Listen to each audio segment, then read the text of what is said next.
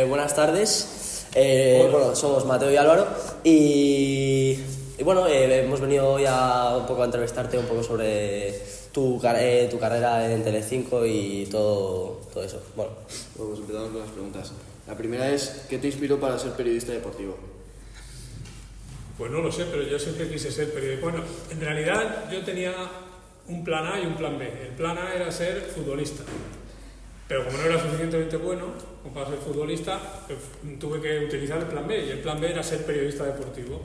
Yo escuchaba mucha radio, leía los periódicos deportivos, me llamaba mucho la atención, me gustaba mucho el deporte. Y de ahí me vino la, primero la afición y luego la- el deseo de ser periodista deportivo. Y desde el primer momento, desde que empecé a estudiar, desde que era más joven que vosotros, ya tenía la idea de ser periodista deportivo y de hacer aquello que a mí me gustaba tanto, ¿no? Escuchar, cuando escuchaba a los narradores en la radio, yo quería hacer aquello, cuando veía una crónica de un partido, yo quería hacer aquello, o sea, yo quería ser periodista, yo quería contar cosas del deporte, o sea que, ¿de dónde me viene? Pues de escucharlo y de, y de, y de que me guste, de que me gustase desde, desde muy pequeño el deporte.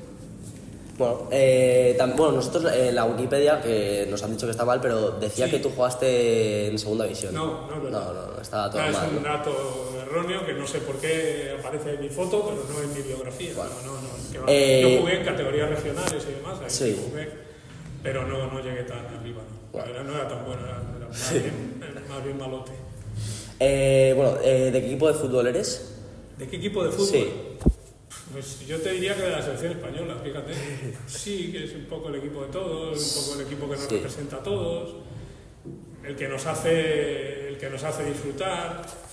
Eh, Bueno, luego cuando estás en casa y cuando estás de manera privada, pues claro, tienes unos colores y tal, pero el, peri- el periodista, yo, yo no soy de los que piensa que el periodista tiene que, Que tiene forzosamente que decirle a todo el mundo sus colores, lo que piensa, lo que siente. Yo no soy. A mí me parece que lo que tienes que hacer es que entre el ejercicio de tu profesión ser eh, lo más honrado posible, lo más honesto posible. Y luego lo que seas cuando estás en tu casa, pues. Entonces, no ¿Qué te influye, no te influye al No, hablar de, no. de ningún equipo, no te No, influye.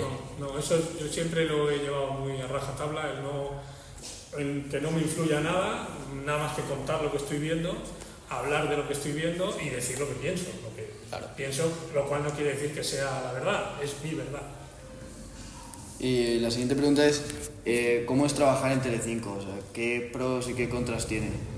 Pues yo me imagino como en todos los trabajos, ¿no?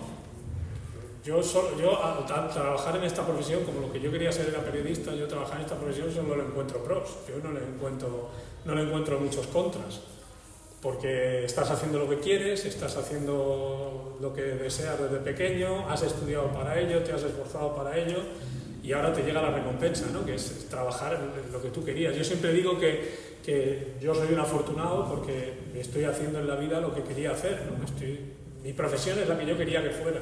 Eso desgraciadamente hay mucha gente que no lo puede conseguir y yo desde luego lo valoro, lo valoro todos los días. ¿no?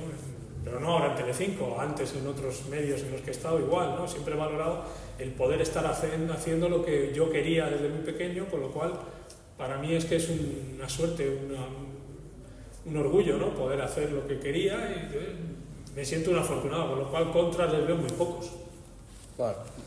Eh, actualmente, para ti, ¿quién es el mejor jugador de- del mundo? El mejor jugador del mundo. Ahora mismo, pues yo te diría, fíjate, eh, ahora está muy igualado, ¿no? Sí. Yo podríamos decir Mbappé, por calidad probablemente Mbappé. Eh, son, los jugadores que vienen, ¿no? Por capacidad goleadora de los que vienen, seguramente Haaland. Bueno, pues entre ellos anda, ahora, ahora está muy de moda y está de verdad a un nivel altísimo también. No sé si para, desde luego no creo que para nominarlo o nombrarlo como mejor jugador del mundo, pero está a un gran nivel Bellingham. Bueno, hay muy- muy buenos jugadores. Creo que ahora la situación va a estar mucho más abierta que hace unos años, que en los últimos 14 o 15 años en los que Sí, Messi, Messi, Cristiano. Cristiano, Messi, tanto monta, monta tanto, ¿no? Ahora, ahora es seguramente más difícil, ¿no? Es decir, Además, mejor. Bueno, Tenemos ahí un español ahí representando a Rodri. Sí, sí, yo creo que, que en este último balón de oro se ha sido injusto con Rodri, creo que se ha sido injusto también con Haaland, Eh, creo que se ha sido injusto en definitiva con el City. A mí me parece que el City ha hecho una temporada como para que, como para que de ahí hubiera salido el balón de oro. Eh, Sí. No ha salido, con lo cual, pues, pues a mí me parece que no, que no se ha hecho justicia con lo que realmente premia el balón de oro. ¿no? Si estamos hablando de, de los méritos contraídos en el año 2023, pues evidentemente eh, no se puede premiar o no se debe premiar lo que ha pasado en el 2022, Sí. o sea, un campeonato del mundo, pero el campeonato del mundo fue en el 22, con lo cual si se premian los méritos del año 2023, desde luego yo creo que tendría que haber sido uno de los, Sí. esos dos jugadores del sitio, ojalá no Rodrigo. Y además, si te das cuenta, los dos mejores jugadores de la Champions han sido De Bruyne y Rodri Hernández. Claro, Entonces, claro. se tiene más Yo creo que tendría que haber sido un jugador del City, yo tengo pocas dudas. Sí. Luego, bueno, la siguiente pregunta es, este año, eh, basándote en cómo ha empezado la temporada y cómo, y cómo van desarrollándose los equipos y, y van obteniendo resultados, ¿quién crees que va a ganar la Champions este año? La Champions. Uf. Uf, uf. Bueno, yo creo que hay, así de entrada, yo creo que hay un favorito, que, un primer favorito que es el City. ¿no? El City va a Sí. defender el título, es un equipo fantástico y tiene un entrenador fantástico, entonces yo creo que ese es el primer favorito. ¿no? A partir de ahí, pues bueno, pues, pues ahí ya podemos meter a unos cuantos más que, que pueden tener alguna opción. Pero, pero vamos, si yo tuviera que dar solo un favorito, seguramente diría el, el Manchester City, ¿no? Luego están los clásicos, Bayern de Múnich, Real Madrid, eh, bueno, todos estos equipos que, que tienen gran nivel y que evidentemente pues, en, una- en un año bueno, pues, si les sale una buena competición, pueden tener opciones a ganarla, ¿no? Mm. Pero, pero vamos, yo si tuviera que quedarme con un favorito, yo diría el City. Bueno, y de la Kings League, ¿qué opinas? Ahora moviendo un poco el tema. Pues la King League es un, es un fenómeno, es un fenómeno eh, muy interesante, es un fenómeno interesante, creo que tiene cosas interesantes, muy interesantes. Creo que los dirigentes de- del fútbol convencional deberían estar permanentemente atentos a lo que sucede en la Kings League, por si hay algo de la Kings League que se puede, que se puede asumir, que se puede asimilar. Eh, y me parece que es un, es un espectáculo, ya digo, interesante, original, no se puede considerar como el fútbol convencional, porque evidentemente no lo es, tampoco pretende Ni serlo, hay el mismo nivel. tampoco pretende serlo.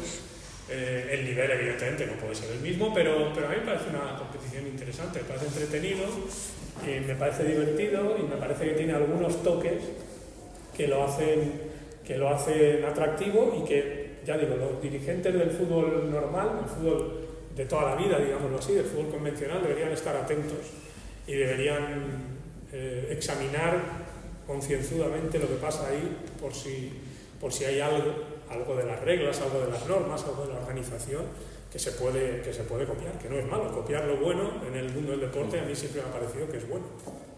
Bueno, eh, cambiando un poco de tema de la Kings League, ¿qué opinas de que la Copa del Rey eh, se haya movido a, a Arabia y de toda la polémica que está habiendo? Bueno, yo en ese sentido yo soy, yo soy más clásico. Entiendo los motivos, los entiendo, pero yo soy más clásico. ¿no? Yo creo que la Copa del Rey de España pues, se debe disputar en España. Al final la Copa del Rey de España se debe disputar en España y toda aquella competición española pues se debería disputar en España, de la misma manera que eh, pues, eh, las competiciones inglesas se disputan en Inglaterra, ¿no? con, con su tradición y con sus sedes fijas, en el caso de Wembley para las finales y demás. Lo que pasa que también es verdad que yo luego entiendo los motivos, ¿no? Cuando estamos hablando de que hay crisis en el, en el fútbol español, de que se necesita dinero, de que, bueno, pues yo entiendo también las motivaciones que llevan a mm, ponerse en contacto con un país como Arabia, que está dispuesto a desembolsar muchísimo dinero, que ese dinero va a reportar directamente a los clubes, a la federación y demás. Bueno, entien- entiendo los motivos, pero yo no comparto la idea. Yo creo que las competiciones españolas deben tener, una, deben tener un desenlace en España, tanto la Copa del Rey como la Supercopa, que son las que tienen finales. La Liga, por supuesto, ya tiene el desenlace en España. Y, creo, creo que no debería dejar de ser así. Otra cosa es que luego los clubes en verano, en las giras de verano y demás, eh, bueno, pues puedan viajar a Arabia Saudí de misma manera que viajan a Estados Unidos, que viajan a otra serie de destinos, pero yo, yo no comparto. Entiendo los motivos, pero no los comparto. Bueno, y ya para acabar, eh, para ti, ¿quién va a ser este año el Pichichi de Liga? El Pichichi de la Liga. Uf.